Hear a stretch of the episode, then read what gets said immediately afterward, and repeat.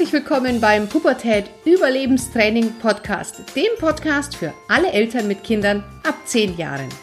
Mein Name ist Kira Liebmann und bei den Pubertät Überlebenstrainings helfe ich Eltern, die Pubertät ihrer Kinder zu überstehen, ohne dabei wahnsinnig zu werden. Herzlich willkommen zur heutigen Ausgabe der Pubertät Überlebenstipps für Eltern. Heute ist wieder eine ganz spannende Interviewfolge dran. Und zwar habe ich die Gabi Stratmann gefragt, ob sie nicht Lust hätte, hier Gast im Podcast zu werden. Und ich habe mich sehr gefreut, dass die Gabi zugesagt hat. Gabi ist Wirtschaftsjuristin, internationale Betriebswirtin und Expertin für Kommunikation. Und nach 16 Jahren Führungsposition in einem internationalen Mineralölkonzern hat sie ihr eigenes Beratungsunternehmen gegründet und begleitet mit ihren philosophischen, ganzheitlichen Ansätzen. Klingt ganz spannend, werden wir gleich nochmal drauf eingehen. Und die Gabi hat ein Buch geschrieben. Richtig. Und zwar ein Buch, das ist ein Ratgeber und Wegweiser für Kinder und Jugendliche, aber auch ein spannendes Geschichts- und Geschichtenbuch mit vielen Anekdoten aus längst vergangenen Zeiten. Das ist ja ganz, ganz spannend. Mhm. Und dazu, zu diesem Buch parallel, gibt es eine Schreibwerkstatt, in der Schulklassen und Jugendgruppen anhand des Buches in die Geschichte eingeführt werden und selbst dazu animiert werden, Lösungsansätze für eine friedliche Zukunft der Gesellschaft zu entwickeln. Mhm. Gabi, was für ein cooles Projekt und erstmal herzlich willkommen. Dankeschön. Ja, ich freue mich, dass ich dabei sein darf, dass du da auf mich zugekommen bist und mir die Möglichkeit auch einräumst, ein bisschen darüber zu sprechen. Ja, ganz, ganz spannendes Projekt. Gabi, wenn dich jetzt jemand irgendwo privat auf einer Party kennenlernt und fragt, du, ja. Gabi, was machst du so? Wie würdest du dem das mal in eigenen Worten erklären? Dem würde ich sagen, dass ich äh, schlicht und einfach Unternehmerin bin. Ähm, ein Leben auf der Reise und schon Gedanken gemacht habe über die Entwicklung der Menschen auf der Welt und ihre Funktion eigentlich. Ja, warum sind die Dinge, wie sie sind? Ich habe, äh, ich glaube, ich bin aus der Sesamstraße, wieso, weshalb, warum nie rausgekommen und äh, hinterfrage das auch heute noch und habe daraus ein, ein Business gemacht. Ja, ich komme ja ursprünglich aus einer ganz anderen Ecke. Ich war in der Mineralölbranche, bin äh, vor bald 16 Jahren nach Bayern gegangen, um mich selbstständig zu machen, um neue Wege zu gehen und habe also auch Höhen und Tiefen äh, durchlebt, die nicht jeder hinter sich hat. Das muss man einfach so sagen.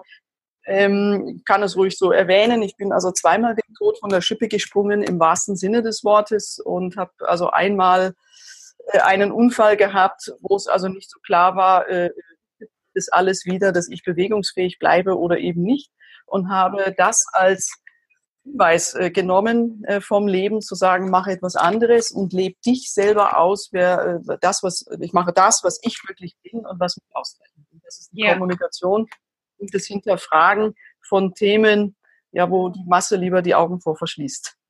Aber auch dazu braucht es unbedingt Leute, die genau diese Fragen stellen. Gabi, jetzt hast du so ein bisschen schon mal uns einen ganz kleinen Einblick gegeben, weil ich hätte natürlich jetzt auch mal gefragt, nach 16 Jahren Führungsposition in einem großen Konzern, was hatte ich denn, was war der ausschlaggebende Punkt, dass du sagst, so, und jetzt ist Schluss und jetzt fange ich neu an? Zum einen äh, die Veränderung in der Arbeitswelt selbst. Also es ist eine sehr spezielle Branche, äh, wo sehr viel im Umbruch war in, innerlich gespürt habe, ich, ich agiere gegen meine, ich muss das mal rausnehmen gerade, ich agiere gegen meine, meine Werte, gegen meine Ziele und, und durch diese Veränderungen in diesem Bereich habe ich für mich keine Entwicklungsmöglichkeiten mehr gesehen. Äh, am Ende waren es dann aber auch dieser Zwiespalt in mir, was tue ich da auf dieser Welt? Das ist ein äh, sehr spezieller Bereich, wo wir also heute feststellen, es geht sehr, sehr viel auch ohne Mineralöl. Ich darf es gar nicht sagen, wenn die ehemaligen Kollegen das sehen, die werden sagen, die strahlt mal wieder, sie war damals schon die Querulantin. ich bin es geblieben, mache mir da so meine Gedanken und es ging mit meinen Werten einfach überein. Und mich hat es einfach auch in die, in die Berge gezogen, schon immer.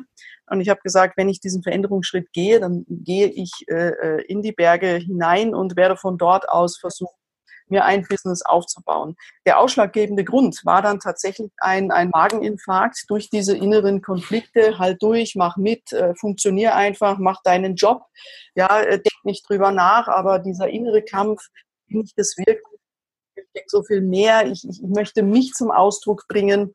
Ähm, der wurde irgendwann zu groß, diese Belastung, und ich habe das halt unterdrückt, weil man funktionieren musste und, und ja, man macht auch ein bisschen, was die Vorgaben sind, was das Umfeld so wünscht, äh, beruflich wie privat und ähm, verliert sich selbst ein bisschen dadurch. Und das war der ausschlaggebende Grund dann, nachdem ich äh, ja wirklich in der Klinik gelandet bin und die Ärzte mir also gesagt haben, äh, dass die Überlebenschancen eher nicht so groß sind, wenn ich da nicht äh, schleunigst etwas verändere. Und ich habe innerlich so einen Frieden gehabt in dem Moment, weil ich gespürt habe, es ist noch nicht so weit. Also der liebe Gott oder wer auch immer, woran man glauben möchte, hat noch was vor mit mir. Ich habe noch eine Aufgabe. Ich möchte nicht von Berufung sprechen. Mhm. Ähm, das ist mir zu sehr missionieren, aber ich habe äh, dann wirklich innerhalb von 14 Tagen entschieden, ich schmeiße im wahrsten Sinne des Wortes alles hin. Ich würde Menschen heute davon abraten, das so schnell zu tun, äh, weil natürlich sehr viele Hürden und Herausforderungen zu nehmen sind. Aber ich habe es mich damals getraut und habe gesagt, jetzt breche ich alle Zelte ab. Ich lasse erstmal alles hinter mir, was man ja physisch nicht kann. Man nimmt das alles mit ähm, und fange in den Bergen in Bayern am schönen Chiemsee noch einmal von vorne an mhm. und habe das auch getan. Also auch da waren einige nicht so geradeaus, wie man sich das immer so vorstellt. Also ich würde lügen, wenn ich sage, es ist easy going, wie man das heute so hört, ist es nicht. Aber äh, man muss einfach dranbleiben und die, die Hürden nehmen, die sich einfach stellen, ohne drüber nachzudenken. Das war der ausschlaggebende Grund zu sagen, ich muss neue Wege gehen. Aber da hast du auch gemerkt, dass die Seele sich körperlich dann doch auch manifestiert hat. Also das, was du gedacht hast und runtergedrückt hast, das hat dann doch irgendwann der Körper gesagt, ja. so, zwinge ich dich dazu, zuzuhören. Ja.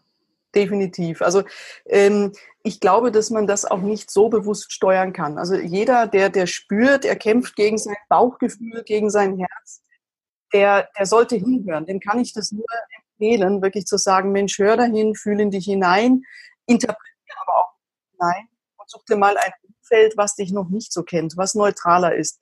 Die Gefahr, die wir immer haben, und das erlebe ich auch in meinen Trainings und in den Gesprächen mit anderen Unternehmern, ähm, auch mit jungen Leuten im Übrigen, unser Umfeld meint es immer sehr, sehr gut mit uns und weiß häufig gefühlt besser, was für uns gut ist, was wir brauchen, als wir selbst.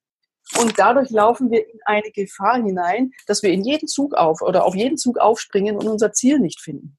Ja, weil jeder etwas anderes favorisiert, was für ihn selber gut ist, aber nicht für uns.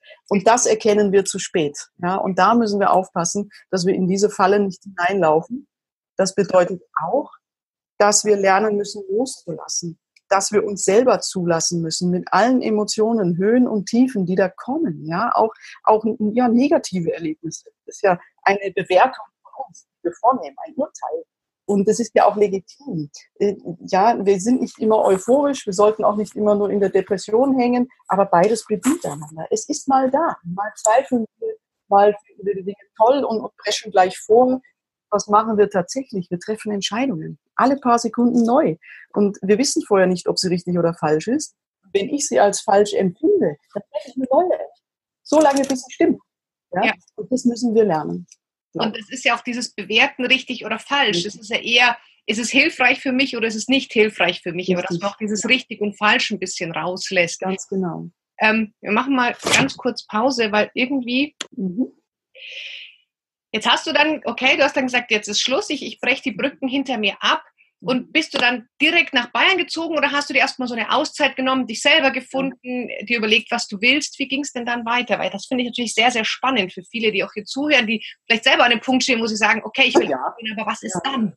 Ja, also ich bin tatsächlich äh, sehr, sehr schnell nach Bayern gegangen. Ich wusste nicht, wie es weitergeht. Ich hatte überhaupt keinen Plan. Ich wollte einfach nur aus dieser Situation erstmal raus und tatsächlich mit mir sein. Und ich habe am Anfang auf einem Reiterhof gelebt, so über dem Pferdestall in einem ganz kleinen Kämmerlein und habe gesagt, ich orientiere mich jetzt erstmal, wo will ich denn hin? Zieht es mich eher nach München rein, zieht es mich aufs Land raus und ähm, habe das ein oder andere Erlebnis äh, genießen dürfen, auch Menschen, die zugewandt waren, weil ich habe dann viel von Kollegen gehört, was willst du in den Bergen, in die falsche Richtung, geh an die See und irgendwas. Und äh, ähm, das ist ein ganz eigenes Volk. Und dann habe ich innerlich nur gedacht, ja, wie wir alle eigentlich, ja, jeder ist ein ganz eigenes Volk. Äh, ich habe dieses Grenzdenken nicht. Ja, also ich, ich kenne das nicht. Ich habe mir erlaubt, alle Grenzen, die wir im Kopf haben, runterzufahren. und habe mich dann orientiert, bin zunächst am Schliersee, dann am Chiemsee gelandet und bin, ich glaube auch durch meine Offenheit, ähm, auf offene Menschen gestoßen, die also eher eine Hand gereicht haben, die interessiert waren, die gesagt haben, was verschlägt dich denn zu uns und, und was ist denn los in deinem Leben? Was habe ich gemacht? Ein Jahr habe ich mir wirklich eine komplette Auszeit genommen. Ich konnte das, das muss ich dazu sagen. Also gerade wenn junge Leute zuhören und sagen, oh cool, das mache ich auch, das geht. Nein, ihr müsst es auch wirtschaftlich äh, stemmen können. Also das darf man nicht ganz übersehen, kommen wirtschaftliche Sorgen hinzu, wird schwieriger. Ja? Und habe wirklich gesagt, ich schaue mir die Gegend an, was braucht denn ich? Wer bin ich überhaupt? Ja, welche Rolle lebe ich? Ja, bin ich meine Eltern? Bin ich irgendjemand aus dem Betrieb noch? Bin ich wirklich bei mir?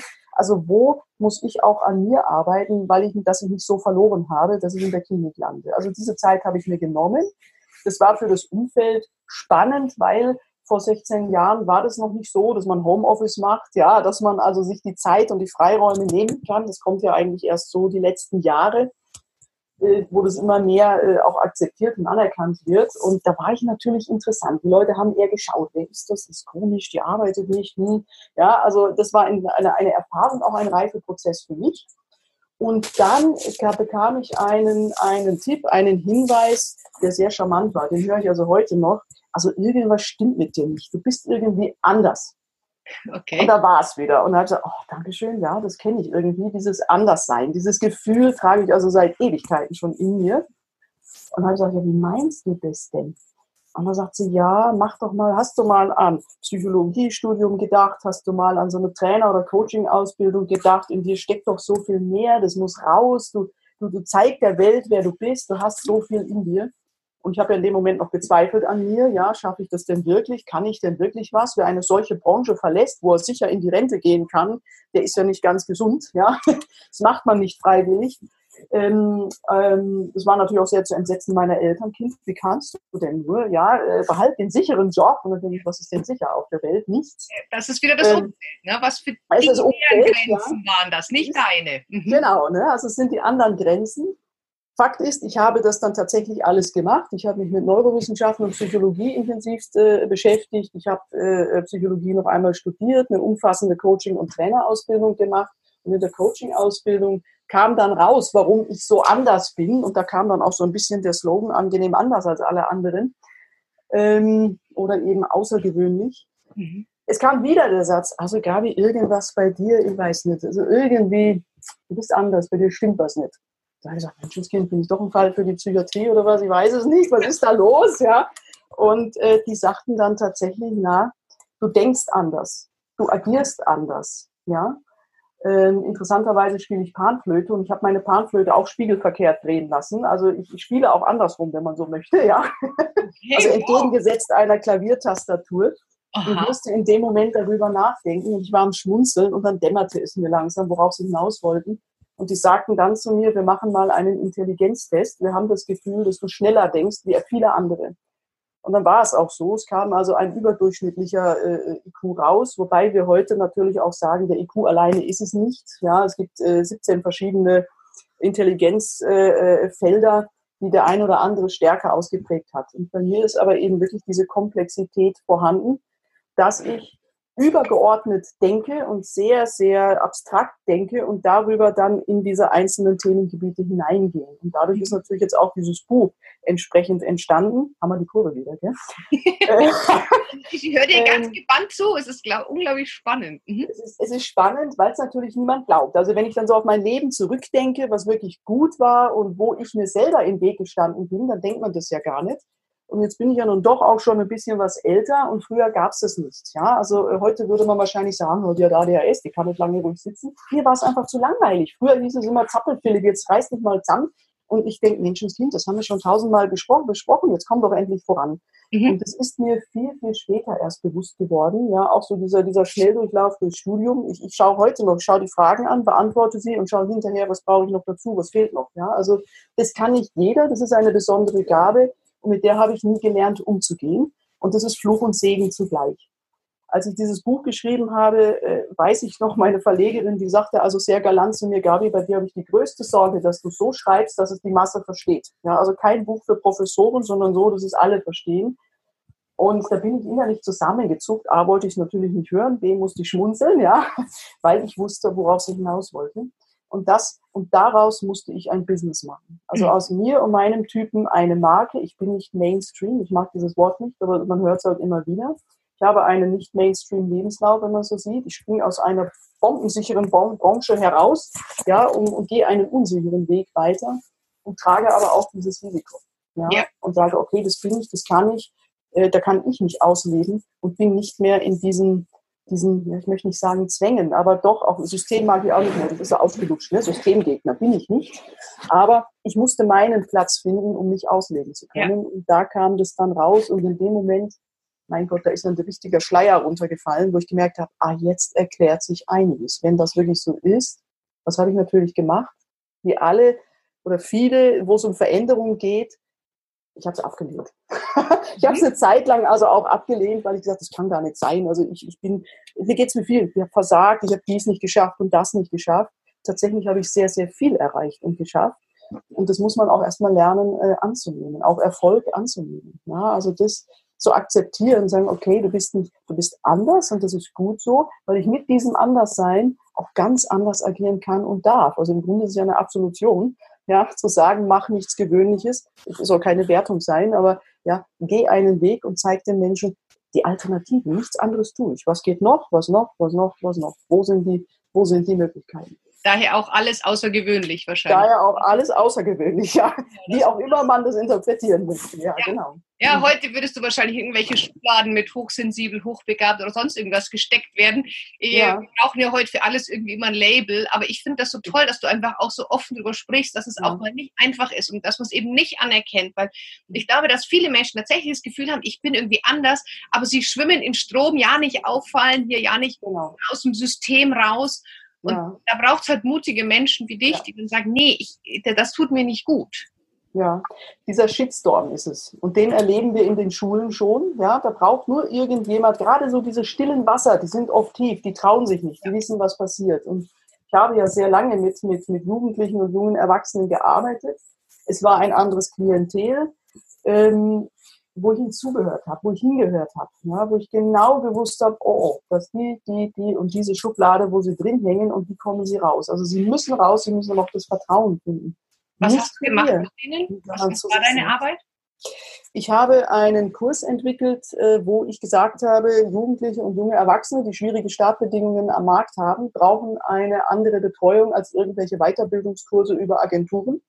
Es ist ein Irrglaube zu meinen, äh, wer die Schule nicht geschafft hat, aus ganz verschiedenen Gründen heraus, der setzt sich acht Stunden an den PC, lernt lesen, ja, dann muss man mal schauen, was ist denn ein Buch überhaupt, ja, ähm, und hat dann eine tolle Ausbildung und geht an den Markt. Und ich bin äh, rausgegangen und habe gesagt, pass auf, ich habe ein, nicht Patentrezept, aber ich habe ein, ein Konzept, was euch 90 bis 100 Prozent Erfolgsquote bringt und ich stelle euch das vor und das haben wir geschafft. In sechs Jahren waren es also nicht ganz 900 Teilnehmer in meinen, in meinen Trainings, von denen wir also äh, gute 90 bis 92 Prozent wirklich geschliffen haben, die heute erfolgreich sind, teilweise studiert haben, mit und ohne Abitur. Einer hat den Doktor der Chemie gemacht, die nächsten sind Pressesprecher, andere selbstständig. Also ich finde es toll, die nächsten heiraten, bekommen Kinder. Also ich kriege heute noch äh, E-Mails und Briefe, da kommt dann mal eine Tafel Schokolade oder die Schachtel Pralinen als Dankeschön.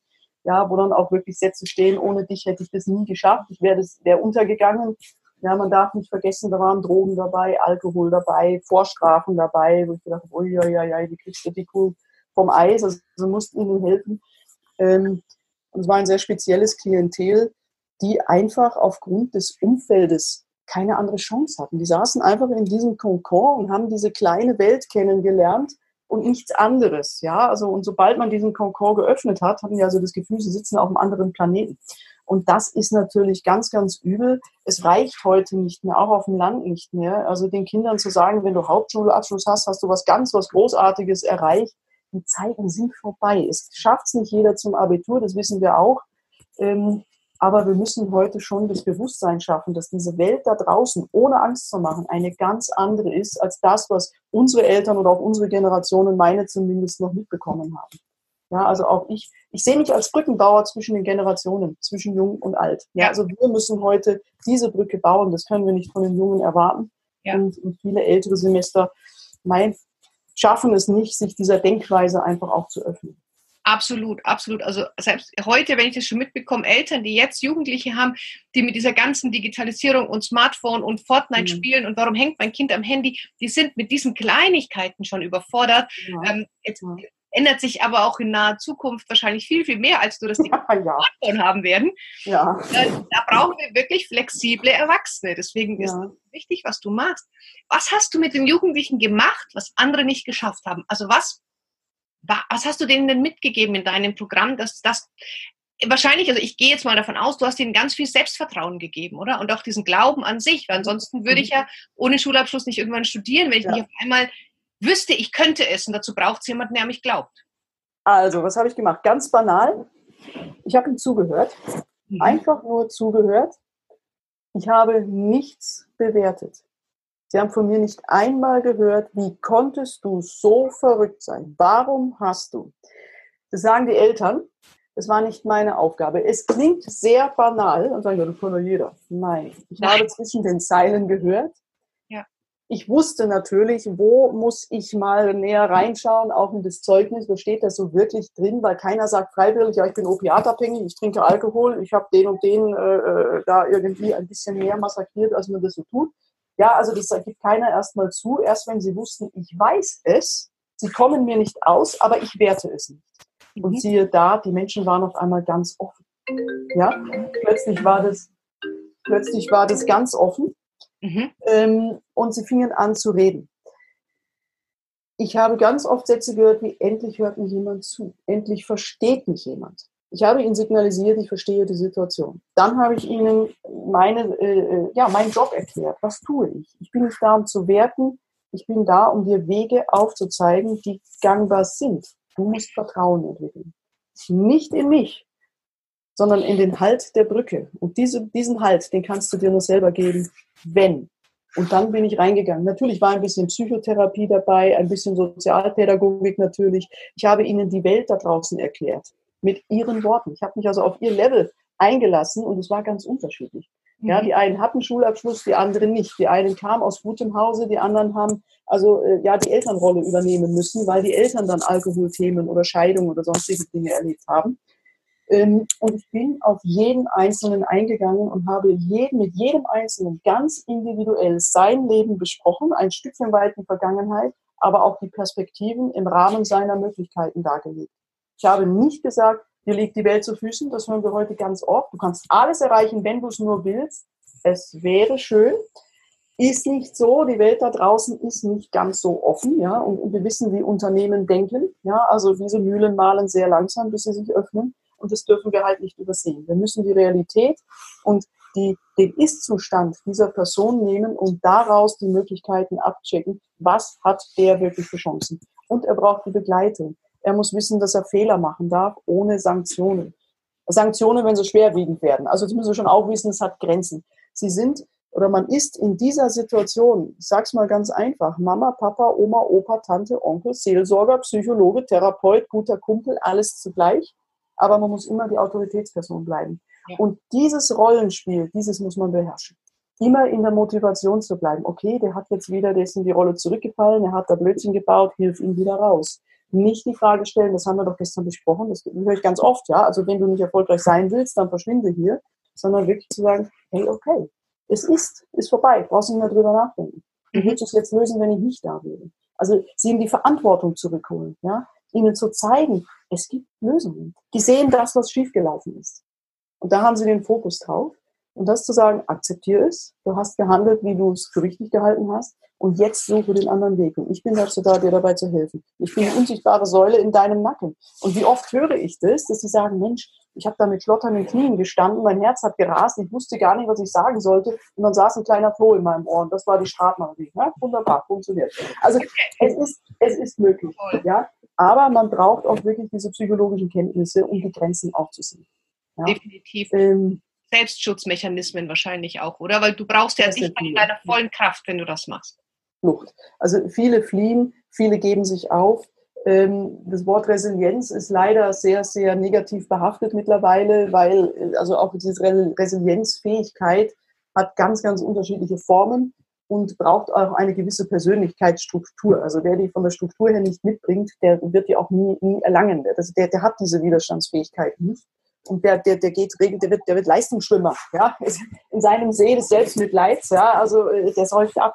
Ja, ja, wir können auch nicht aus jedem einen Leistungssportler machen. Ja, also Mentaltraining ist ganz wichtig, aber wer der Leistungssportler nicht ist, von der Persönlichkeitsstruktur, den kriegen wir da nicht hin. Also muss ein anderer Weg her.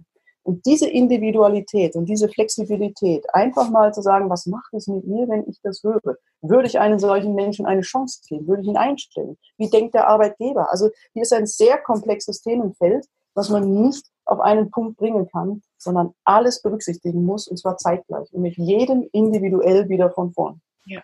ja Hast du das heute noch oder ähm, hast du dich jetzt anderen Themen gewidmet? Ich habe mich äh, die letzten zwei Jahre anderen Themen äh, gewidmet, weil ich einfach mal eine Pause brauchte. Das ist einfach auch mal ganz wichtig, ja, sich da nochmal auszurichten und dieses Buchprojekt natürlich auch anstand und ich gesagt habe, okay, ich möchte diese Thematik auf ein anderes Level heben, ähm, um den Menschen nochmal prägnanter auf den Punkt mit den Themen dieser Welt nicht zu konfrontieren, aber sie einzuladen, die Augen zu öffnen. Wenn ich jetzt diese, diese Fridays for Future Aktionen sehe, schlagen zwei Herzen in meiner Brust. Auf der einen Seite, ja, können wir diskutieren, die schwänzen dafür die Schule, das geht nicht. Ähm, auf der anderen Seite muss ich auch sagen, es ist doch blamabel und peinlich, dass unsere Kinder uns zeigen müssen, hört auf mit eurem Wirken so, wie ihr das tut. Ja. Ich finde es genauso blamabel, wenn sich Eltern hinstellen und dann stolz auf ihre Kinder sind. Bitte, das sollen sie sein. Aber wo ist das Handeln der Eltern? Ja, also ja, wir, wir können das doch nicht genauso wie mit den anderen Kindern, die ich habe, auf dem Rücken der Kinder austragen, ja. sondern ich würde mich schämen und würde denken, um Gottes Willen, ja Mensch, wir haben recht, wir müssen aktiv werden, nicht die. Aber das hören wir ganz, ganz oft, dass wir ja. Weltmeister im Beschweren und wir sind die besten genau. Schiedsrichter, wenn wir vorm Fernseher sitzen und äh, wissen, ja. wie man besser Fußball spielt, aber die wenigsten vorm Fernseher spielen auch wirklich Fußball. Also na, wir sind oft, wir sind super im Lamentieren, aber teilweise ganz, ganz schlecht im Handeln. Ja, richtig. Ja, dieses in die Aktion kommen. Ja. In die Aktion kommen. Und Einzelfälle gibt es immer, die alles ausnutzen. Ja, oder auch die, die Schulschwänzen von mir aus oder äh, gerade ausnutzen. Ja, die ja. haben wir immer. Und mal den Fokus weg von diesen Einzelfällen. Die, die, werden wir immer haben, egal ob in der Politik, in der Wirtschaft oder sonst wo. Wir haben immer ein, zwei, drei Randgruppen. Die Randgruppen sind es nicht. Es ist die Masse.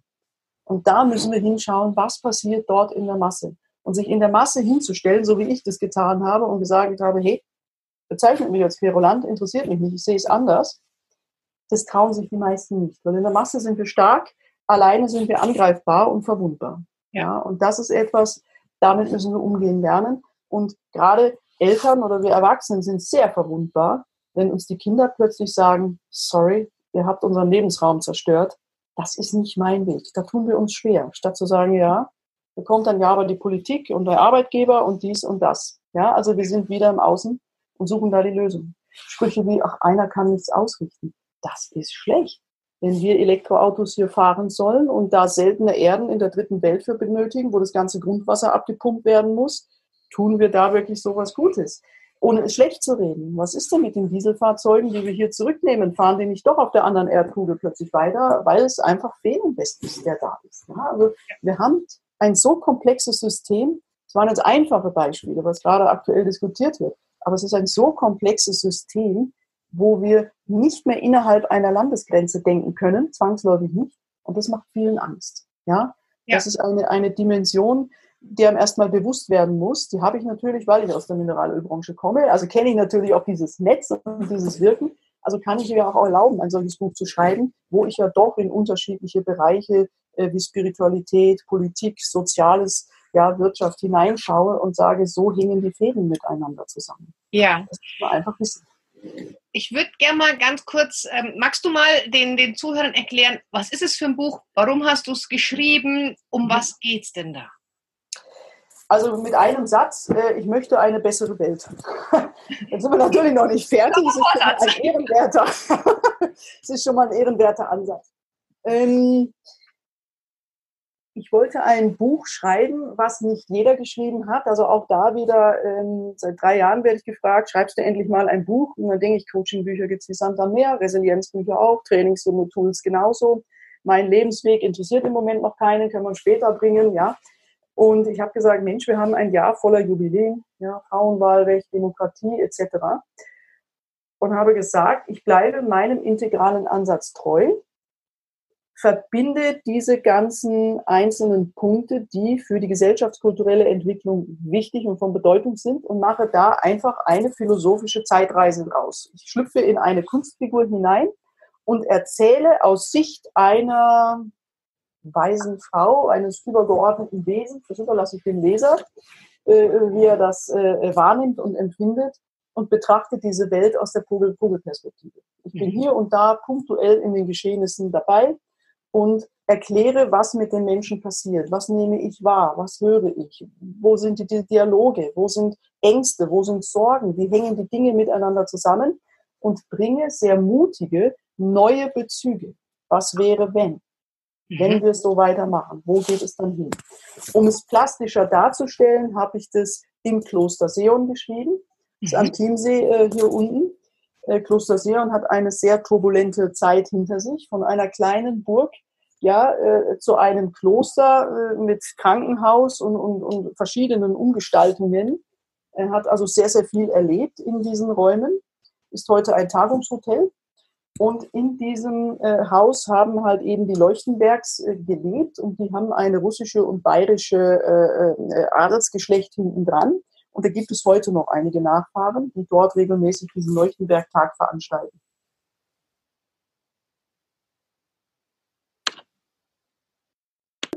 Aber äh, man muss einfach wissen, im Kloster Seon sind Schriften entstanden.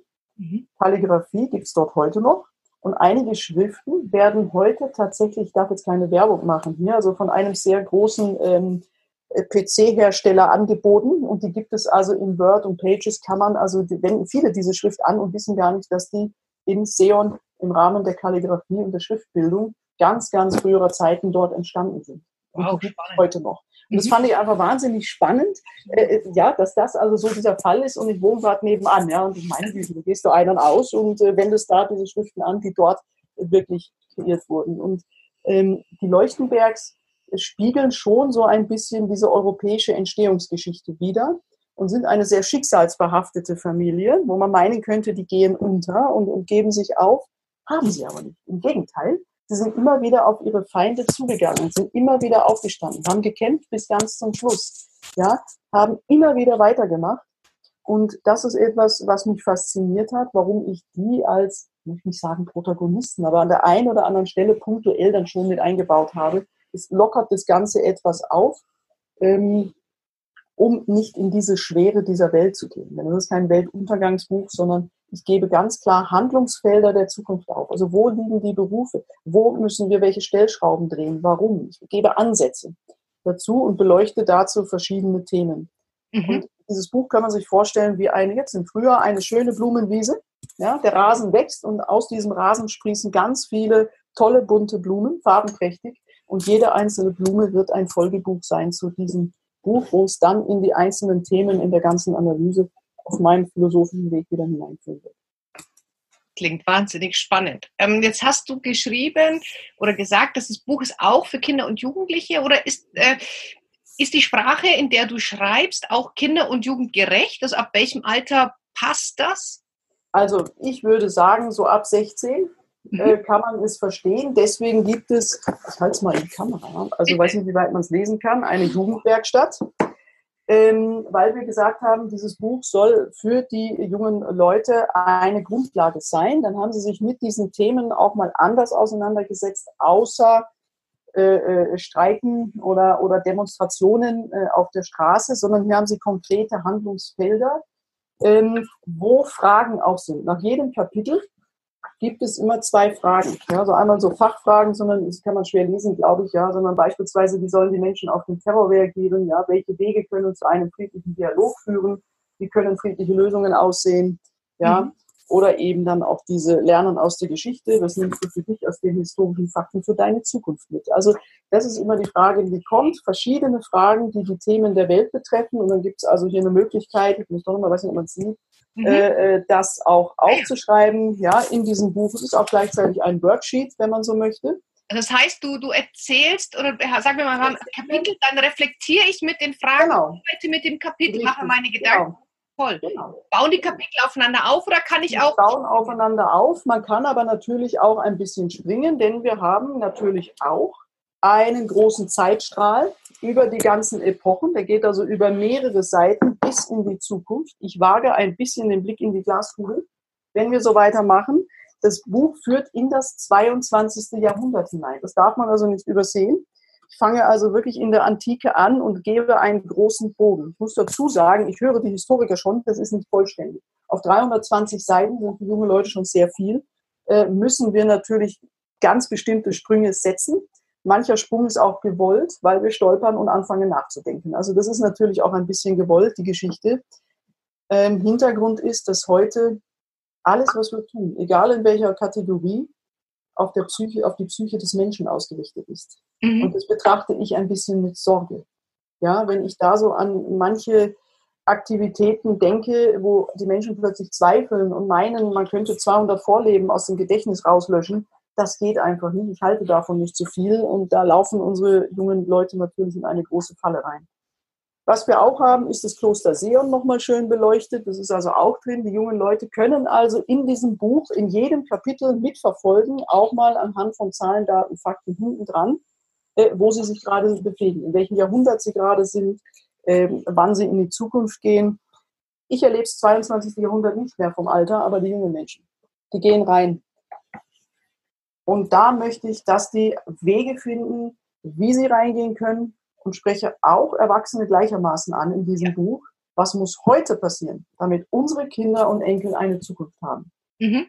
Also Kinder, sage ich mal, Jugendliche ab 16, alles darunter würde ich persönlich sagen, den Anfang ja, es fängt sehr seicht an und geht natürlich nach hinten hin, steigert es sich.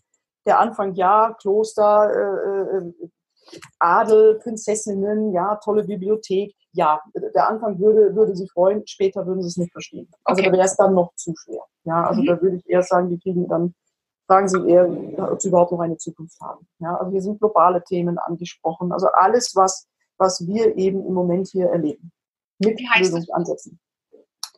Das Buch heißt Auf einen Tee bei Leuchtenbergs. Das ist ein Roman über die philosophische Reise der Aspasias Vedas. Das ist diese Kunstfigur zwischen gestern, heute und morgen. Ja, so schaut's wir- aus.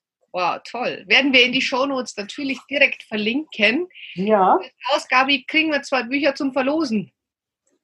da können wir gerne machen. Sehr gerne. Das wäre toll, dass äh, unter allen, die diesen Podcast kommentieren und bewerten, Ja. und die, denen da verlosen wir dann zwei der tollen Exemplare von diesem spannenden Buch. Ich glaube, dass das wirklich ja für viele mal eine ganz andere Art von Literatur ist als irgendwie so ein Rosamunde Pilcher Roman oder was man so noch zu Hause liegen hat. Also ich finde es ganz, ganz spannend, ähm, einfach mal sich auf diese Gedanken einzulassen. Ich hatte jetzt neulich ein Podcast-Interview zum, zum, mit der Leiterin einer Zukunftsstudie und ja, was da so auf uns zukommen wird, glaube ich, ist sehr spannend.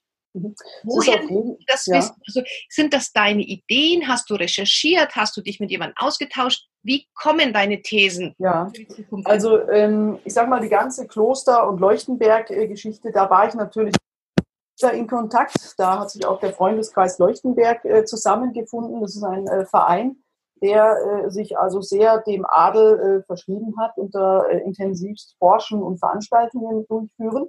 Im Kloster Seon äh, habe ich mit der Hedwig Ammer zusammen, Ammann zusammengesessen, die ist Kunsthistorikerin und eben dort in diesem Haus macht dort sehr viele Führungen. Ähm, und die hat mich natürlich auch mit sehr viel Input äh, versorgt, was die ganze Historie angeht, denn ich bin keine Historie, äh, Historikerin ähm, und bin da natürlich auch nochmal auf ganz tolle Literatur gestoßen, wo man natürlich auch nochmal wirklich recherchiert habe.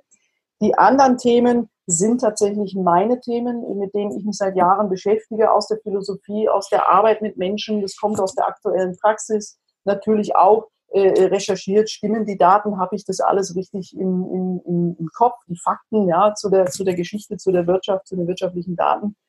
Und daraus mache ich mir tatsächlich meine Gedanken, deswegen integraler Ansatz. Ich verbinde das alles miteinander und äh, greife daraus äh, auf eine Lösung. Wir müssen uns einen Apfel vorstellen. Ja? Ein Apfel kann ohne Kern nicht überleben. Der fault drumherum. Aber der Apfel, das Fleisch, braucht, äh, der Kern braucht dieses Fleisch. Ja? Wenn wir den aussehen, kommt er immer wieder. Und, und im Grunde mache ich genau das. Ich gehe an den Kern ran und überlege, äh, wie, wie, was wächst daraus? Wer braucht wen? Warum äh, ist das so? Und wie kann die Lösung aussehen? Ja? Wenn man jetzt so das ganz von außen betrachtet, von oben, aus der Meta, ja. Wiederholt sich Geschichte? So gibt es da irgendwie so ein, sag ich mal, Dinge, die du gemerkt hast, die sich doch immer irgendwie gleichen? Ja. Ähm, Im Moment wandelt sich das ein kleines bisschen. Wir haben also im Moment eine aus meiner Sicht etwas, na, ich möchte mal sagen, abenteuerliche Entwicklung. Früher waren die Menschen im Glauben, aus der Vergangenheit für die Zukunft lernen zu müssen. Ein Stückchen weit tun wir das, aber nur, wenn wir die Vergangenheit nicht wiederholen. Und in den früheren Jahrhunderten haben die Menschen ihr Verhalten wiederholt. Es gab mal einen Sprung, das ging in die Barockzeit. Da musste alles pompös und populär sein. Ein Stückchen weit haben wir heute diesen Vergleich. Jeder muss auf die Bühne, jeder muss Coach sein, jeder muss reden können. Die Bühnenshows werden immer pompöser. Ja, also äh, wir erleben das im Grunde auch. Lifestyle heute ohne Ende.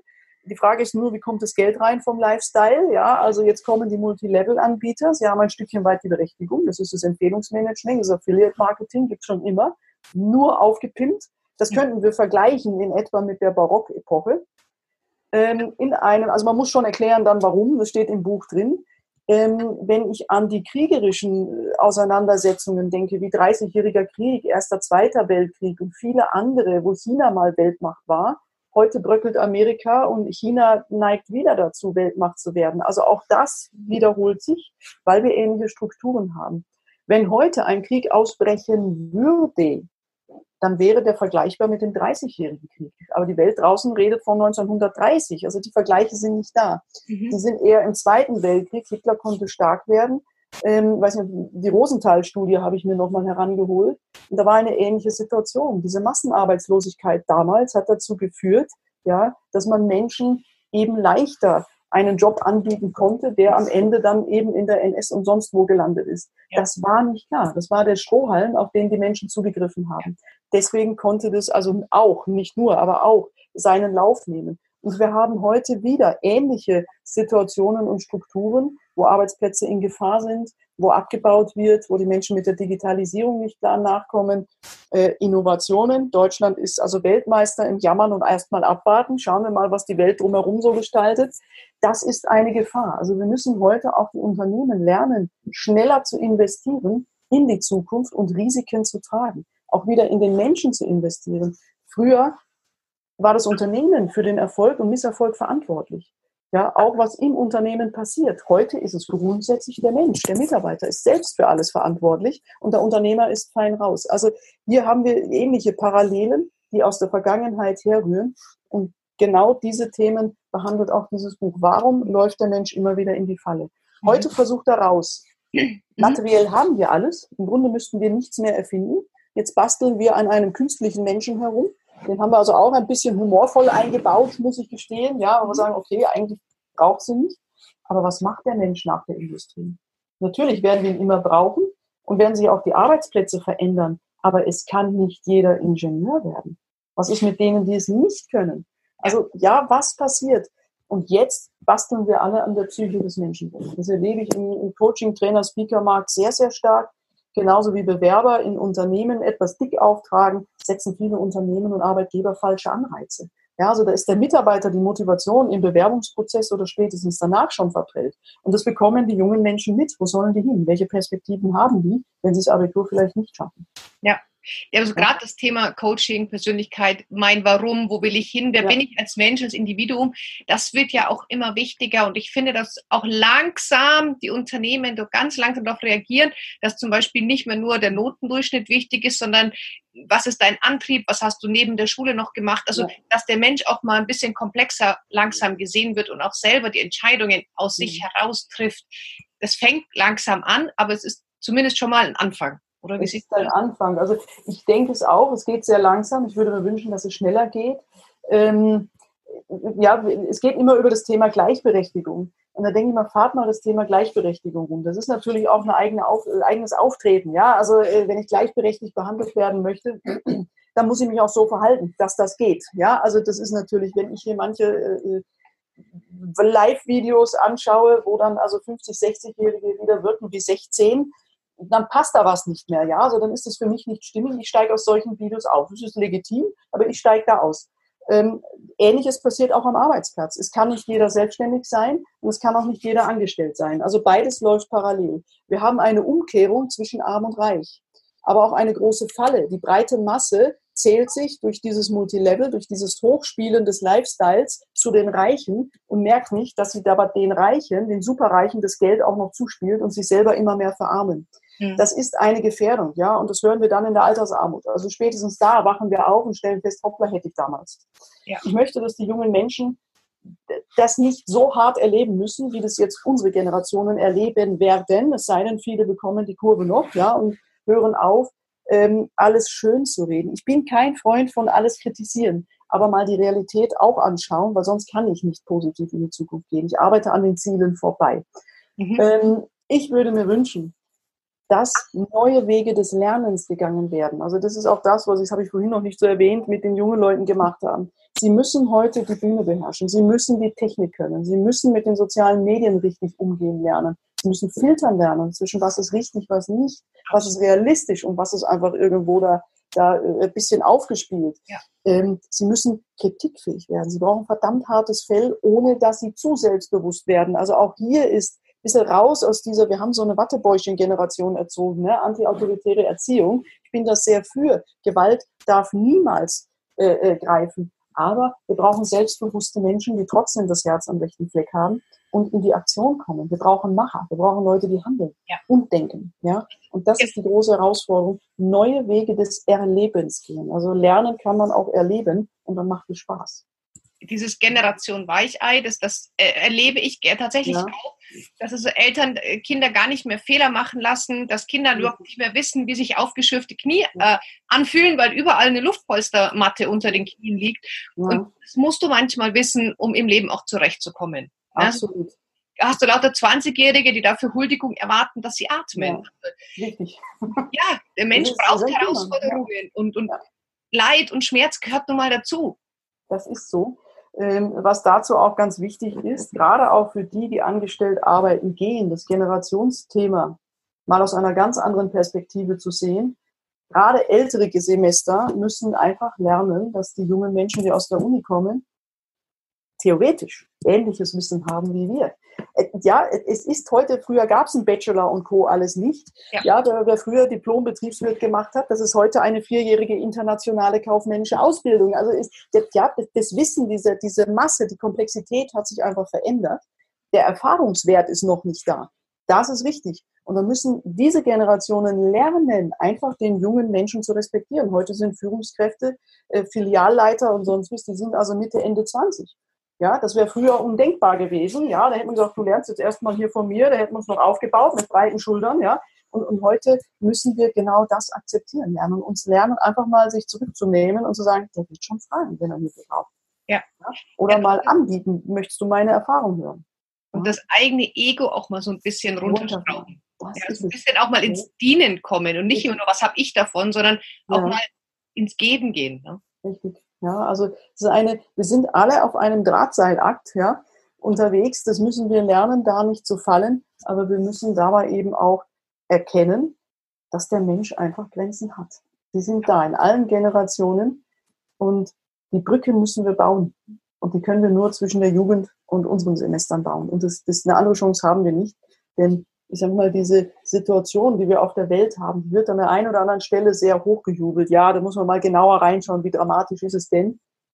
Aber, und der Überzeugung bin ich auch, wir haben fünf nach zwölf, was das ganze ökologische System auf dem, auf dem Erdball äh, betrifft. Und da ist Handlungsbedarf, und zwar auf allen Ebenen, und zwar schnell. Und das können wir nicht ignorieren, ohne das zu dramatisieren, aber da müssen wir ran. Und da ist jeder Einzelne gefragt und nicht auf den Köpfen der Kinder, die da jeden Freitag ähm, stehen und im Grunde uns signalisieren, hört's ja. auf. Ja, aber da denke ich, also ich habe es ja nicht so den tiefen Blick wie du, aber gerade diese Generation Startups, die wirklich tolle Ideen haben, Plastikvermeidung, Pappteller aus irgendwelchen Pflanzen, mhm. Styropor wird durch Stroh ersetzt und so ja. weiter.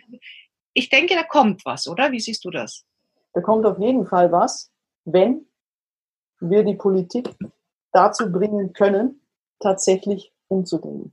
Ja. Es macht, was ich da teilweise wirklich höre und wahrnehme, stellt mir sämtliche Nackenhaare auf.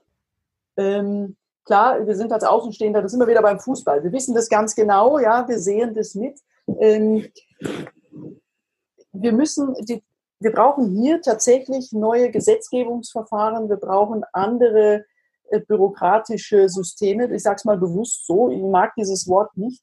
Bürokratie ordnet das Leben ein Stückchen weit, aber es verhindert es auch. Also wir haben da sehr viele Schranken reingebaut und äh, flicken unseren Teppich weiter und wundern uns, dass er nie ausschaut wie neu. Das funktioniert einfach nicht. Irgendwann müssen wir aufhören mit Flicken. Ähm, den jungen Menschen werden heute Hürden auferlegt bei dem Schritt in die Selbstständigkeit, die kaum noch zu nehmen sind. Und es sind gerade jene mit so guten Ideen, die einfach, wo Milliardenpotenzial weltweit drinsteckt. Mhm. Und das ist was, da, da kriege ich gerade eine Gänsehaut, da stellt es mir so oft die Nackenhaare auf und da könnte selbst ich aus dem Hemd springen. Und wer mich kennt, weiß, ich bin ein Gemütsmensch, bleib lange ruhig. Ja, ich schaffe es sogar ruhig sitzen zu bleiben mittlerweile, ja, ohne dass ich das Gefühl habe, jetzt muss ich hier rausrennen, weil ich es nicht mehr ertrage. Ja. Wir dürfen keine Luftschlösser bauen. Und das ist eine Situation, die wir gerade sehr, sehr stark am Markt beobachten. Es sind sehr viele Akteure da, die einfach nur Luftschlösser bauen und meinen, ein guter Vertrieb reicht und alles geht von allein. Dem ist nicht so. Und so viele gute Ideen brauchen ganz klassische, jetzt bin ich wieder, jetzt bin ich das alte Semester, ganz klassische betriebswirtschaftliche Strukturen, um überhaupt aufzubauen zu können. Kein Baum mit einer schönen Krone hat eine schwache Wurzel. Wer ein Haus baut, kann nicht mit dem Dach beginnen. Er braucht das Fundament. Und, und, und, und da sehe ich noch einen ganz, ganz großen Handlungsbedarf in der Politik. Startups das Leben mit einer guten Idee wirklich zu erleichtern. Das ist ganz, ganz wichtig. Ja, wenn ich mit Startups trainiere, muss ich die finanziell finanzieren, unterstützen, muss investieren und ein bisschen Risiko übernehmen, damit die überhaupt eine Chance haben zu wachsen. Ja. Ja, und ich glaube, dass das tatsächlich auch noch einen Ticken früher ansetzt. Also ich erlebe es jetzt, ich bin viel in Schulen unterwegs. Ja. Der, der, der Widerwille gegen das klassische Schulsystem wird immer größer, die Stimmen werden ja. immer lauter, da muss sich was ändern. Also nicht nur ein Gerald Hüther oder ein David Precht, ja. sondern es werden immer mehr. Ja. Aber auch hier mussten wir schon anfangen, weil wenn die jungen Leute aus der Schule kommen und wissen, wie schreibe ich einen Businessplan, wo hole ich mir Finanzierungen, wie schließe ich überhaupt ein Bankkonto ja. oder eine Versicherung, an ja. wen wende ich mich für Unterstützung. Mit diesem Wissen, wenn das in der Schule vermittelt wird, wird es auch später ja. einfacher. Man muss sich so viel ähm, betriebswirtschaftliches Wissen erstmal nach der Schule mühsam aneignen, ähm, obwohl man schon in seiner Vision lebt. also ich finde, das gehört mhm. schon als Grundfundament dazu. Das ist mit Sinn und Zweck des Buches. Also der, das, das Ziel ist es mit, dieses Buch als Grundlektüre an die Schulen zu bringen. Schulen und Internate, ja, äh, äh, wo wir dann in diesen Impulswerkstätten aufbauen können, weil das eben Themen abdeckt, wo viele Lehrer, liebe Lehrer, die da draußen dann zuhören, es tut mir leid, äh, äh auch noch äh, sich ein bisschen sträuben. Ja, mhm. die also auch gerade das Schulsystem ist ein sehr antikiertes System. Hier und da gibt es Projekte, es ein bisschen zu öffnen. Ja, ähm, gute Ansätze, aber noch nicht flächendeckend. Und wir müssen äh, äh, den jungen Leuten äh, sowohl die betriebswirtschaftlichen Grundlagen lehren, da bin ich absolut bei, aber auch wieder Fächer wie Philosophie, ja. Ethik. Ja, ganz, ganz wichtig, wenn ich zum Beispiel an die österreichischen Freunde denke, die ihre Ethikstandards auch fürs Business haben und ohne, dass man die akzeptiert, kommt man in diesen Markt gar nicht hinein. Ja, die haben ihre Vorgaben. Ähm, die haben auch ihre Themen, klar, gerade mit dieser Veränderung, aber die fehlt uns. Ja, früher gab es diese hanseatischen Kaufmannsehren. Wenn du heute damit um die Ecke kommst, du wirst ausgelacht. Ja, also, ja, also Win-Win-Situationen sind heute Luftschlösser. Und, und, und die Leistung dahinter muss stimmen. Und wenn die jungen Menschen heute aus der Schule kommen und für das Leben nicht vorbereitet sind, scheitern die zwangsläufig an der einen oder anderen Stelle, werden sie es nicht schaffen. Ja. Und das ist ein, ein großes Problem, weil wir ja auch die Chancen nicht einräumen. Und Deutschland ist immer noch in dem Thema Baukasten.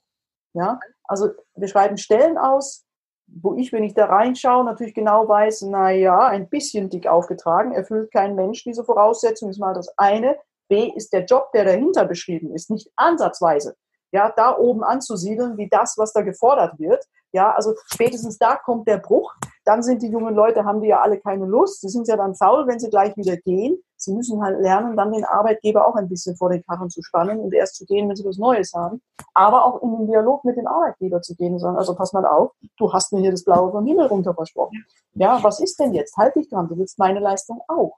Ja, und die jungen Leute dürfen auch in jungen Jahren schon lernen, sie suchen keinen Job, sie haben etwas anzubieten. Eine gute Schulbildung, vielleicht das Engagement in irgendwelchen Vereinen, vielleicht das Engagement für eine, für eine Idee, äh, wie kann man die Meere reinigen oder irgendetwas, ja. Ähm, sie bringen etwas mit, auch in jungen Jahren schon, ihre Persönlichkeit, eine tolle Erziehung, den Willen, den Mut, die Motivation, ja, das, das Vertrauen, ich schaffe das, du lieber Arbeitgeber, wenn ich dir nicht gut genug gebe, investiere in dich und ich bin dir treu. Also da müssen wir wieder hin. Ja? Wer sucht, findet nichts.